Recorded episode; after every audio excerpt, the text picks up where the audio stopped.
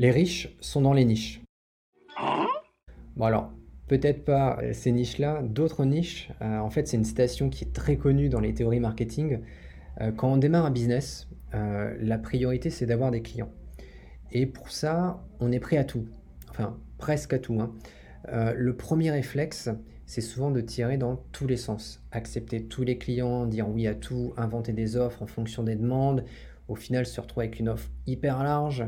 Et quand vient le temps de prospecter dans le dur, bah, on ne sait plus trop où donner de la tête. Euh, là aussi, on tire dans tous les sens et l'argumentaire, au final, il est complètement dilué. Euh, moi, quand j'ai commencé ma première entreprise, les premiers temps, je proposais de tout. Du graphisme, du print, du web, de la presse, bref, tout. Et si un client me demandait quelque chose que je faisais pas, euh, bah, je répondais ouais, ouais, pas de problème. Et je trouvais une solution. Ça, en fait, c'était une vision à court terme que j'assume. hein. J'étais un jeune entrepreneur. Et bon, euh, aujourd'hui, avec l'expérience, clairement, je préfère tirer à l'arc plutôt qu'au trébuchet. hein.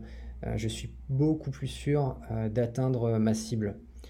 Alors, clairement, le ciblage précis pour une PME, c'est une stratégie gagnante. Et du coup, le marketing de, niche, c'est infiniment plus simple. Vous connaissez vos prospects, vous connaissez leurs problèmes, leurs points de douleur, vous savez euh, comment leur apporter une réponse efficace. Alors, vous pourriez me dire, ouais, mais moi, j'ai pas de niche dans mon marché. C'est pas vrai. En fait, vous pouvez identifier des niches en vous interrogeant, simplement en vous posant euh, quelques questions simples. Quelles sont les demandes les plus fréquentes euh, qu'on me fait? Quels sont les problèmes ou les enjeux les plus fréquents que mes clients ont? Quel est le service, produit qui performe actuellement le plus et qui répond aux attentes de mes clients? Et est-ce que c'est un marché en expansion? Moi, par exemple, je suis parti de ce principe pour créer l'offre The Lead Machine. Mon offre de départ, c'est du lead gen, que je peux faire de multiples façons. Cross hacking, inbound, cold emailing, etc. etc.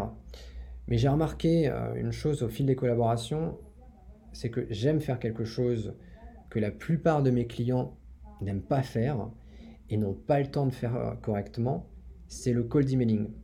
Donc là, il y avait une opportunité euh, de, de niche.